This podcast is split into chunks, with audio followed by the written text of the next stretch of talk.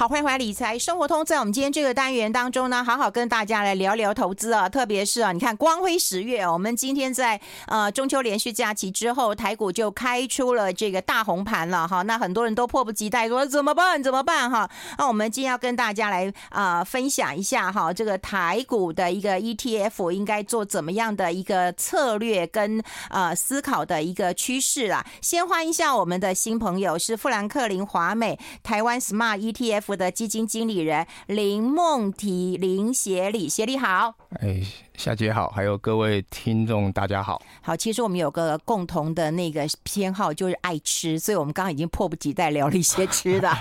是，是，不过说实在，一定要那个赚了钱再去吃了。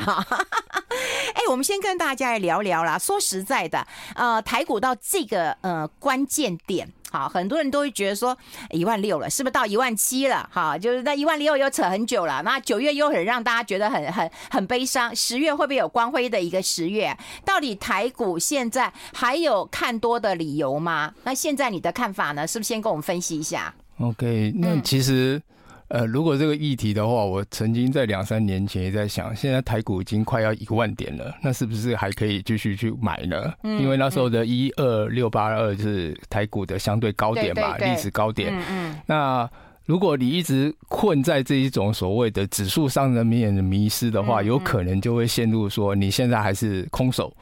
那空手后的结果就是看它涨指数涨了快九千点一万点，呃，已经一万八一万七了。嗯，那这时候回过头来看看说，呃，所谓的一万六千点的台股到底可不可以去值得去参与？嗯，那我们如果回头去想说，我们现在所熟悉的一万六一万五的这个点数呢，叫做所谓台股的发行量加权股价指数。嗯，它是从民国五十九年就开始发布上市，是那时候的指数可能只有几百点而已。对对对，那。那也就是长期以来来看的话，一个经济成一个经济体系，如果它是一个很好的一个向上趋势、一个成长的一个趋势，是不会改变的。嗯，因为大家都会追求进步嘛，追求经济发展嘛，不管是从政府，不管这种民间，都会有这样子的一个意向的话，那长期投资一个指数或长期投资一个区域。这样子是一个不会呃呃是一个对的选择，我我会觉得是一个对的选择。嗯，那与其看说现在这一万六千点，还不如就建议投资人说，应去选对对的一个呃。投资工具或是一个对的一个操作方法，我们就可以比较安心、比较呃安心的可以去操去管理它。之后呢，就可以去慢慢的去享受投资的乐趣。嗯，所以或许我们是啊是啊，因为我真的觉得就是说最重要一点，也就是大家不要看淡台股。真的，因为我我其实我在节目一开始的时候，我有自自首过，你知道吗？就在十真的十年前或更早的时候，我就觉得哎，台股没什么。后来等到我自己有买台股的时候，不管台股的基金、台股 ETF 的时候，我发现他们的绩效非常好啊。嗯嗯，对，其实我一直蛮蛮建议所有的投资人，如果想要去参与投资的话，一定要下手去买。一个，不管你今天是要投资基金还是投资 ETF，嗯，那因为最近的来看的话，从我刚刚早上才看到一份资料，从去年的十月开始呢，在证券市场上开户的人数是每一个月都在增加。那每一个月增加后的结果，差不多有呃五到七万人，平均大概有六万人。嗯，那像上个月大概也是增加了五万多人，六万人。嗯，那这六万人里面呢，其实有百分之六十七，接近七成是三十岁以下投资朋友。哦，也就是其实呃这部分的一个。资金或是所谓的投资人不断的新增出来之后，参与这个市场只会让这个市场的在，因为对于我而言，每一个市场只有两个东西，一个叫趋势，就是我们刚刚提到的，不管是经济发展或产业发展那个趋势，只要是它是 always 会向上的，我们就不用担心了。接下来就是筹码，嗯，那筹码呢，再从讲白一点，就是所谓的资金。那如果在资金有办法慢慢的一直递上去的话，那其实这个行情就是遇小不易。嗯，可是遇小不易总是有上上下下的一些一些波波浪嘛，所以我们如何去慢慢的去管理它？那因为你已经开始去参与之后呢，你就会慢慢的去观察它，观察它，进而去注意。接下来你可能会去做一些相关的管理。嗯，管理之后呢，你就会找到一个修正的方法。修正方法之后，就会慢慢的去享受投资的乐趣。嗯，哇，你真的是基这个基金经理人的修炼啊！不过对于一般散户来讲的话，都会觉得这个趋势哈，摸摸天龙金条啦，哈阿贝阿贝沙龙摩不花掉。对，我觉得有时候我的呃，在中午一点半分析的时候，我的那个分析师也都会呃这样判断了哈。那对于一般散户来讲，你说现在 AI 呃的确是趋势啊。好，这个嗯，电动车呃，或者是五 G 这个供应链也都是趋势啊。那会不会就是摸摸摸天龙金表啊？不要那杀。嗯嗯，对，其实这个趋势来看的话，呃，各种不同的议题一定会创造，因为。在整个在经济或者是产业的发展上，一定有它琢磨的重点。就好像之前两千年的时候，我们可能大家都只是在在熟悉所谓的 PC。哦，在桌上型电脑。对。那二零一零年之后，可能手机就开始盛行了。对。那接下来我们看到的是不同的世代，不管是从 AI，不管是从电动车，不管是从以后你可能身上的所有东西都可以直接 IoT 直接上网这样子的一个概念。那也就是，其实这个产业如果要为为了要去掌握各种不同产业的发展的话，会非常的辛苦的。那与其这样的话，我们还不如去找到一个可以。包罗万象，把未来可能产生的这些产业的一个一些趋势，或者说我们去投资，刚刚有提到嘛，我们就认为说台湾是一个呃未来还是有机会在产业发展上、经济发展上是往上的一个一个趋势的一个地区或者是一这一个国家的话，那我们就用长期的角度来进行投资的话，嗯，这样子就可以不用说每次好像俩孤招比，因为他有时候呃那一那一阵子的一个议题可能消失之后，那筹码。就可能休息了一阵子之后，那他有可能就开始就修正。对，那与其去去一直在追踪，一直在呃追逐这些所谓产业的变化，还不如我们选定一个比较长期趋势稳定的一个工具来来当做我们的投资的的标的。呃，如果以我来讲的话，我觉得科技还是我选择的大宗。对，我觉得这是台湾台股一个很重要的命脉。你自己是这个 ETF 的基金经理人，你会怎么去来做一个选择？待会跟我们分享一下那个趋势，好不好？我们先休息一下，进一下广告，待会跟大家做更多的分享。I like 好，欢迎回来理财生活通，我是夏韵芬，在我旁边的就是我们富兰克林华美台湾 Smart ETF 的基金经理人啊，这个林梦迪啊，我们跟协理来好好谈一谈，因为我刚才也觉得，呃，选择台股有他的理由啊，就是啊、它的趋势是对的哈，那指数当然最不重要了哈，重要是你怎么选择这个趋势了，因为指数你一直还是会往的，你说会不会到两万点？会，时间到了它就会到了哈。那现在看到要怎么观察这个趋势呢？你的看法呢？嗯，如果从产业发展的趋势，因为台湾毕竟在不管在任何的呃，比如说我们的护国神山好了，对，它 always 是整个产业整个呃，不要说整个这我我我甚至认为它是全球经济的一个非常主要的一个动。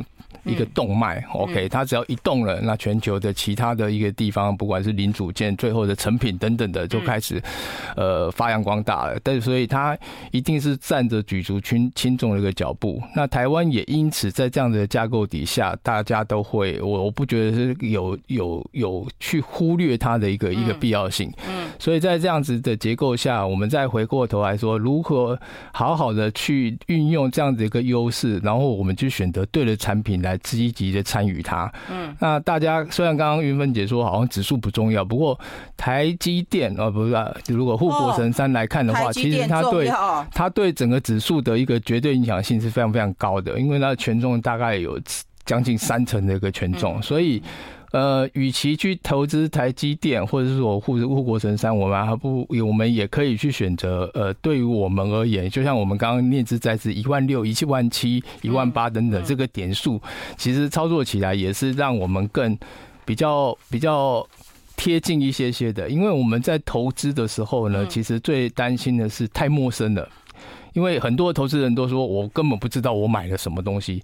我很多可能投资在海外的标的，就像前好几年前的什么不呃南非币啊等等的这些东西，好像大家会觉得说，我因为有那个议题在，所以我去参与了。那参与了之后，假以时日，时间已经忘记了，你也是对它是陌生的。那是自己的钱呢，不知道自己投资什么。哎，这个。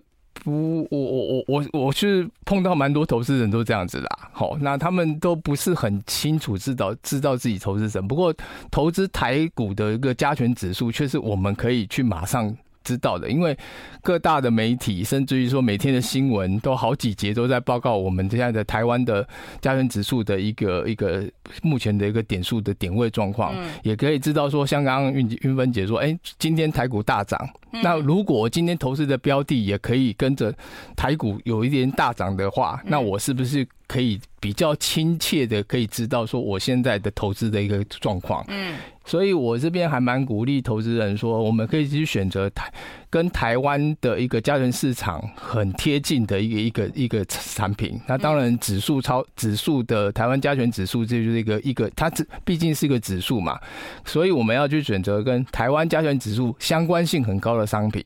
那这些商品呢，目前来看就有很多，不管是呃投信或者是呃这些券证券商，他们有发行 ETF 或 ETN，然后会它的相关。系数或者所谓的连结性是跟台湾加权股价指数波动连连的那个相关度是高的，嗯，那这样子我们就参与它投资它的时候，就可以比较知道说，哎，目前台股的状况是怎么样？哎，我如果可以感受到台股未来还是有机会的话，那我就直接用这样子的操作标的，就可以当成我在投资台股的一个很好的一个看法。也是啊，涨跌你很快就感觉出来了，是是是，对，涨的时候很开心，破跌的时候你大概也会知道。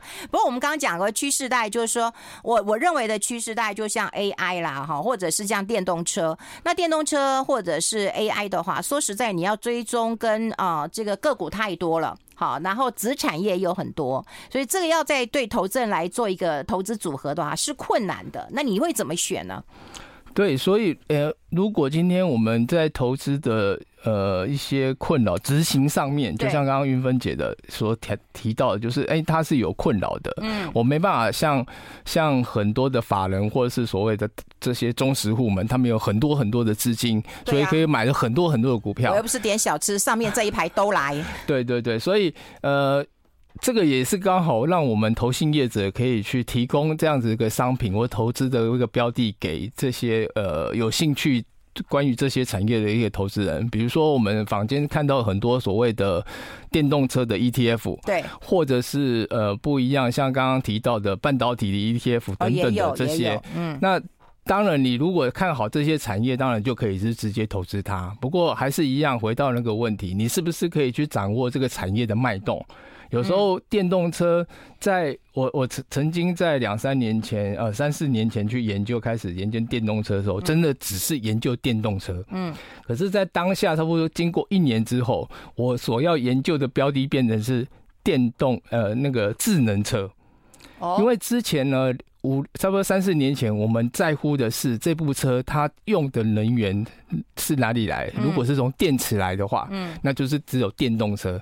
可是我们现在看到的所谓的电动车，它不是只有电动车，它包含了很多主动、被动的这些安全配备，然后它身上挂着非常多的呃跟网络有关的这些连接，所以它已经变成是比如智能电动车了。所以在这样的产业底下，我们如果还是拘泥在以前所熟悉的电动车的话，那你有可能只会投资在现在的所谓的锂电池啦，或者是相关的这些电池的产业里面，你却没有办法去去抓到一部电动车，或者是我们现在认为的那个电动智能车里面，可能一一部车就有好几片晶片用在所谓的智能电动车的这个一个趋势在，嗯。也就是这个产业上。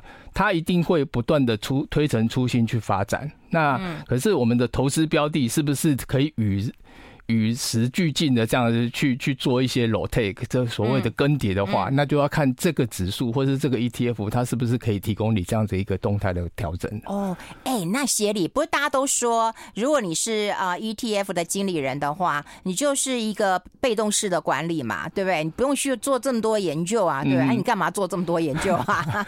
哎，这个刚好也有这个机会来厘清一下什么叫做被动式的管理跟主动式的操作。嗯，我们常常在想说，我如何去找出这个市场上有机会的这样子的一个投资的逻辑或投资的技术。嗯，这时候呢，其实是我们这群人所谓的呃用不用说直接去看呃这家拜访相关的公司啊、上市公司等等的，我们是用现在市场上可以截取到的这些数数字的资讯，嗯，哦，不管是从财报资讯来，还是从一些产业的一些相关的资讯来，然后我们就可以去萃取出来我们想要得到的一些最后的结果。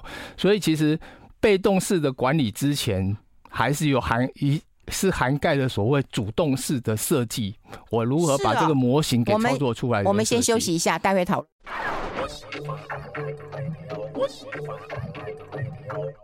好，我们持续跟我们台湾 Smart ETF 的经理人啊林梦迪林协理来好好的谈一谈，因为我刚刚讲说你就是那个被动型嘛，他就说嗨，被动之前我要先主动一下，所以我以为你很凉的。没有，其实我们被动的经理人都是背着这种所谓的呃十字架在运，在帮忙大家做管理。就就说有指数，你就跟着指数操作，你闭起眼睛都可以操作啊。呃，其实不然，然后就是，其实，在很多的指数在构成的呃这个整个设计之中呢，必须有一些不一样的 know-how 进去的。就那你这一次 smart 是有特别的意思吗？呃，当然啊，特别聪明一点嘛。啊，当然是这样，要不然我们不会叫 smart 嘛。嗯、那我们怎么样去做一些到一个聪明的结果？就好像我们，我用一个比较白话的一个方式来解释。好，我们在投资的时候，我们投资的这个工具，我们需要它跟着跑。跟着什么跑？跟着加权指数跑。嗯，所以它出来的绩效必须贴近大盘的指数的那种脉动在。大盘涨，它要跟着涨；大盘跌，它还是可以跟着跌，因为它是跟着跑。对对。第二个，它特性是它要跑得快。什么叫跑得快？我要 outperform 于大盘。嗯。所以呢，我们有所谓的用所谓的动能趋势。这个动能就是我们会截取它过去三个月或者六个月。嗯。它。跑得比大盘快的话，我们就把它纳为我们的一一个投资组合里面的标的的一个选项。嗯，所以它要跑得快。第三个，它要跑得稳。它怎么样跑得稳呢？就是当。大风大雨来的时候，这家公司它的经营状况还是会很好的，所以我们会去看它财报最后的品质是不是得以得当的。我们去看它在过去这几年来，它在这个整不管是营收或是获利上，是不是有稳定的成长，才能够跑得稳嘛。嗯而且它还要有一个特性，叫做跑得久。怎么样跑得久呢？对呀，你不能一阵子啊。对，所以它相对的是不是有投资的价值？因为我们都知道，今天的投资都是要去追求它投资价值，嗯，最后是卖出它的投资价格嘛，嗯，所以它如果它的价值是值得我们长期投资的话，它自然而然就有机会跑得比较久，嗯，那最后最后它。如果还有一些 bonus 的红利的话，就是哎，每年很稳定的配息，它不一定要配出最高的息，不过它可能配的比大盘还要高。我所谓大盘还要高，目前的台湾加权指数的一个呃整体市场的配息，那个所谓的息利率大概是在三到四趴左右。那我投资的标的如果可以超过这个数字的话，那对于我而言就是一个红利嘛。嗯，所以结合上。结合刚刚的这几个特点，第一个叫做要跟着跑，嗯，接下来他要跑得快，对，跑得久，而且跑得稳，再接下来最后一个就是还有红利的话，那这五个投资的逻辑是我们主动所设计出来的，而不是他就。摆着在在那边，让我们自己找到的。哦，不是，它有一个指数在那边让你们找。呃，不是，不是，就是我们去专程去截取出台股有这样子特性的这样子一个个股之后，形成它的投资组合。嗯。结合出来之后，它就有机会变成要，就是把它设计成一条指数。嗯。接下来才是运分姐您刚刚提到的，我如何被动的去管理。所谓被动的管理，我们要求的是忠实的去执行最后指数出来的结果，嗯，而不加于我经理人今天看到某一个很有趣的一个议题，然后我马上去做加码，我不做，我们不做这个动作，嗯，所以被动跟主动之间的差别，我认为是在于所谓的执行买进或是卖出的这个这个当下，嗯，它是不是忠实的依据指数的结果？而不是用你个人的主观的意见接进去做。所以你的意思就是说，前面比较辛苦一点，对不对？对。后面就比较轻松了。哎，也不见得是轻松了。我们还是很多注意很多的那些呃，不管是市场的讯息啦、细节啦，那因为它还是有定期更新的结果。对，对投资人来讲，我觉得投资真的不用太难，因为没有人可以知道。啊指数趋势，或者像你这样成天研究，研究到那个脑那个脑脑压都很不，那个眼压都很高了哈，这压力会很大的，很烧脑的。对投资人来讲，可以不用这么辛苦吗？对对，所以我们才会说，呃，其其实现在的投资人也越越来越辛苦的原因，是因为现在的市场资讯实在太丰富了，太多了，尤其在网络，而且这种这种立体的网络时代里面，实在是太丰富了，所以投资人其实。他们不觉得他们做这样的投资决策是所谓的困扰的，为什么呢？因为他有太多资讯可以去做参考。这也是我常常在提到说，其实为什么近年来不管是被动式操作或者所谓 ETF 的投资，会成为大家一个很热衷的一个一个一个类似说呃有点像飞寻啊这样子一个追踪，是因为现在呃所谓的投资权利呢，其实是已经还归于民。我们以前都在争。争取自由民主啊，这些都已经早就已经拿到了。嗯，所以现在我们要所谓的财富要自主。嗯，不管是财富自由之前，一定要先财富自主嘛。所以我决定今天可以去执行买进什么跟卖出什么这个权利，因为以前我们。相关的资讯不够丰富，所以我可能必须借重这些基金基金经理人或者是所谓的投资的投资顾问等等的。可是现阶段，因为我们的这些资讯是非常非常丰富的，所以我可以自己拿到这些资讯之后，在家里去做判断。所以才会造成说，为什么现在的 ETF 或者是所谓的被动式的商品这么热门的一个原因。嗯，哎，其实我觉得自己能够把自己的财富打理好，这是你基本该做的事情。但是说实在的，好好去做研究啊，或者帮我们找趋势，那是你们可以做的事啊。对，所以我们刚刚才会专业分工一下。所以我们刚刚才会特别说，为什么我们要把刚刚提到的这五个特点，然后用一个 Smart ETF 的这样子一个概念把它包装出来，希望可以提提供给投资人不一样的一个投资工具。对，这就是你讲的一个选股的机制嘛，啊，就是希望能够呃跑得长一点，跑得久一点，跑得稳一点嘛。因为过去我也听过，就是说哦，大家把这个 ETF 拿来冲杀的哈，拿来这个做当冲的哈。我们希望那个降低难度，就在于说，你希望你这个投资其实是比较中长期的持有的。你还冲来冲去，你你不不是高手，你其实做不到的。是是是，其实 ETF 它本来就是一个长期投资的工具啦，嗯、我们必必必须还是这样去谈。那或许说前阵子之所以投投资人对于这方面有一些呃可以上冲下洗的感觉，是因为我们有设计出来像杠杆。或是反向 ETF 这样的一个工具，哦、那这些的 ETF 本身它就不适合长期，对，这要让大家理清楚一下。我们先休息一下，进一下广告，待会继续再聊。I like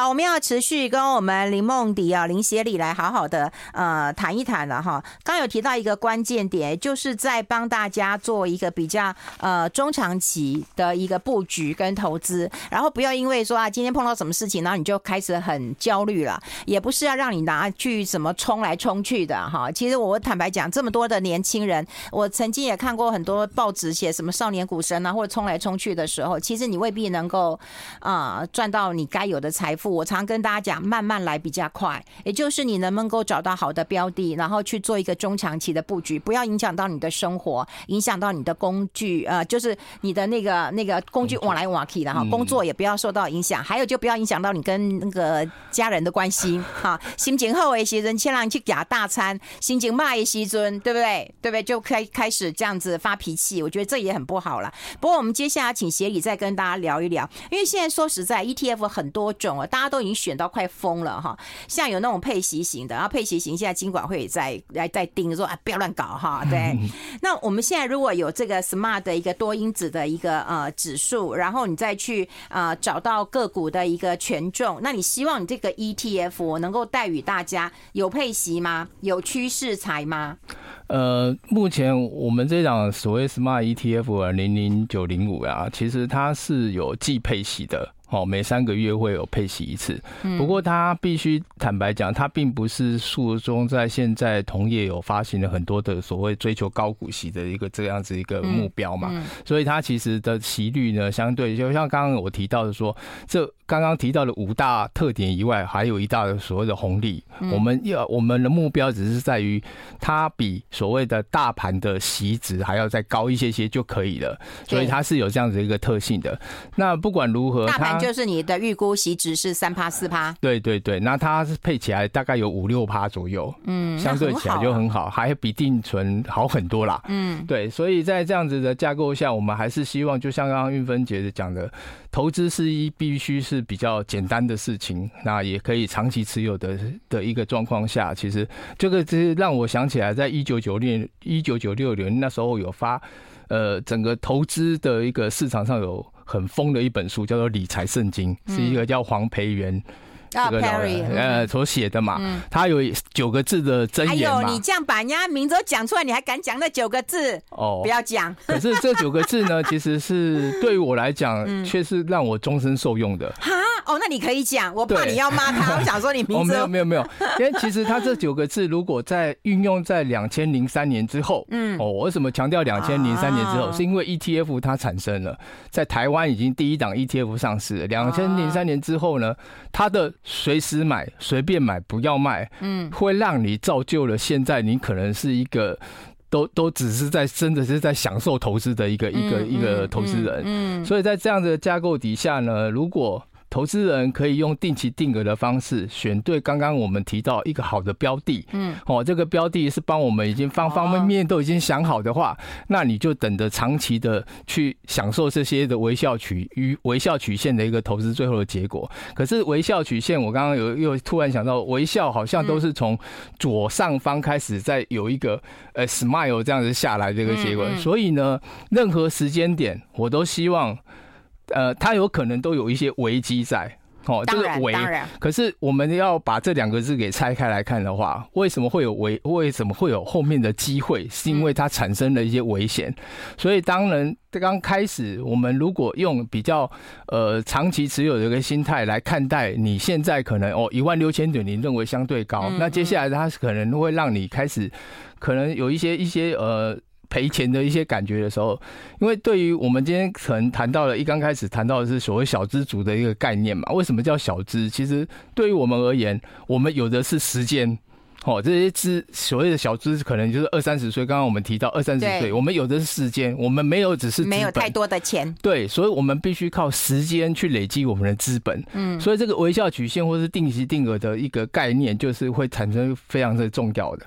我们在期待的现在开始投资之后，我们在期待的是五年后或是十年后的相对高档，嗯，而不是期待五个月后或是一年后的相对高档，因为一个啊一年后的相对高档。因为一年后我可能只有累积十二次的投资而已，对，我根本没有太多的本去让我享受所谓的 capital gain 嘛。嗯，那如果它是五年后的相对高档，哦，五年后又来一次两万点的话，我相信我在这一段期间所累积的这些本，在五年后的相对高档一定会让我非常有一个满满的收获的。嗯，哎、那个呃，协理今天很贴心、哦，就两件事情跟大家分享。因为他接我们很多人都在问有没有直播，我们说今天没有直播，但是因为协理带了很多的那个图表，我们把它同步的贴在我们的粉丝团当中啦，可以让大家可以看到，就是说那个供应链呐，哈，我觉得供应链还是比较赚钱。那供应链的一个脉络应该怎么样的一个形成的？